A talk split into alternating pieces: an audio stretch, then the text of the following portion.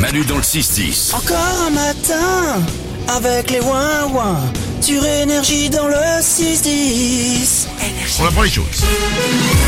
Comme on fait chaque jour aussi, avec Valou qui répond à toutes les questions que vous lui posez par message vocal sur l'application Manu dans le 610. Et on commence avec Licorne 318 qui se pose une question Ah. très intéressante Euh. sur le corps humain. Salut les Wanwan, j'avais une question pour Valou. J'aimerais savoir pourquoi, pardon, cette question me fait rire, pourquoi on peut pas faire le numéro 1 et le numéro 2 ensemble C'est pas moi, c'est pour une cousine, comme dit Manu. Bisous les Wanwan. Tu comprends Alors effectivement, quand vous posez les questions, quand vous, vous euh, quand vous arrivez sur euh, sur l'application Manu dans le 610, vous pouvez vous choisir un pseudo. Ouais. Et effectivement, vu la question, je comprends qu'elle ait choisi un pseudo. Alors Licorne 318, sache qu'il n'est pas totalement impossible de faire euh, pipi et popo en même temps, même si c'est plus difficile que de les faire séparément.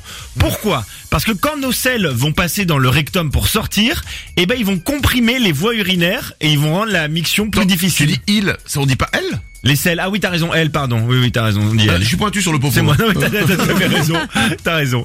Elles vont comprimer les voies urinaires, elles vont rendre la miction plus difficile. D'accord. Et le processus normal et qui est inné chez nous, donc qui est vraiment inscrit dans notre corps, c'est que le sphincter urétral, donc qui contrôle l'ouverture de la vessie, va se contracter pour empêcher l'urine de s'écouler quand le sphincter anal va se détendre.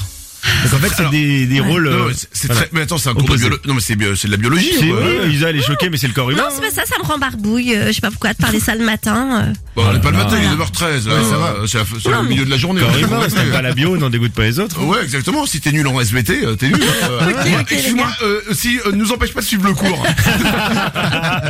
euh, une autre question. On continue avec Cécilia qui se pose une question sur une expression. Je voulais savoir d'où venait l'expression être plein aux as et comment faire pour y arriver aussi. Alors, je vais répondre qu'à la première partie de, de la question, malheureusement. Euh, deux propositions des historiens, je vous laisse choisir votre, votre préf. Elles pourraient venir des as des Romains. Les as des Romains, c'était les petites pièces en cuivre qui leur servaient de monnaie. Notre être plein d'as, c'était synonyme de prospérité.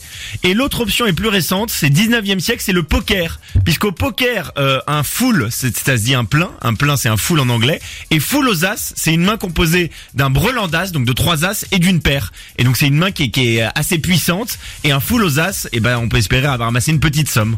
Ah. Donc on est plein aux as quoi, on est full aux as. Ah, elle est pas mal celle-là. Ouais celle-là elle est bien, je l'aime ouais, bien moi aussi. ouais, Ouais, elle est plus, euh, elle est plus moderne quoi. elle est plus fun que Ouais, les Romains et franchement, leurs toi, pièces les, en ouais, les cuivre, quoi. monnaies des Romains, moi, déjà ils avaient les sandales, ça me choquait. donc, c'est bon. euh, on a une, dar- une dernière euh, question. Ouais, une question de David qui se pose une question respiration. Salut Valou, est-ce que ça fait une différence de respirer par la bouche ou respirer par le nez Parce qu'il fait la différence, c'est surtout si tu fais ni l'un ni l'autre, tu le meurs. Mais, euh, Ouais, voilà. En fait, la respiration physiologique, donc la plus normale, c'est la respiration nasale. Et la bouche doit être fermée hermétiquement. Mais euh, quand, on, quand on est jeune, quand on est bébé, des fois on a le nez bouché, assez souvent les petits bébés. Et donc on apprend parfois à respirer par la bouche, à tel point que ça en devient parfois une mauvaise habitude. Mais respirer par la bouche, c'est très mauvais. Et ça peut induire euh, pas mal de, de soucis. mais on s'en on s'en rend pas compte. Alors là, évidemment, maintenant qu'on en parle, tout le monde est en train de se dire comment je respire. Mais Bah, bon. moi je sais que j'ai une cloison nasale, je respire très mal par le nez, donc je respire beaucoup par la bouche. Mais respirer par la bouche, ça peut amener des maladies, parce que le, le nez joue un rôle de filtre que ne joue pas la, joue pas la bouche. Donc on peut avoir des rhumes à répétition, des angines, pas mal de soucis. Euh, et ça induit aussi un mauvais euh, refroidissement du cerveau. On refroidit le cerveau aussi en respirant par le nez. Pourquoi faut le refroidir le cerveau Bah parce qu'il chauffe, tu sais, il travaille, il travaille, il chauffe. il- Oh, p- pas nous, hein. Et on Non, peut non. reconnaître, montre-moi ton visage, je te dirai euh, quel type de respirateur tu es, puisque les gens qui respirent par la bouche ont plus de cernes, sont plus marqués au niveau des yeux.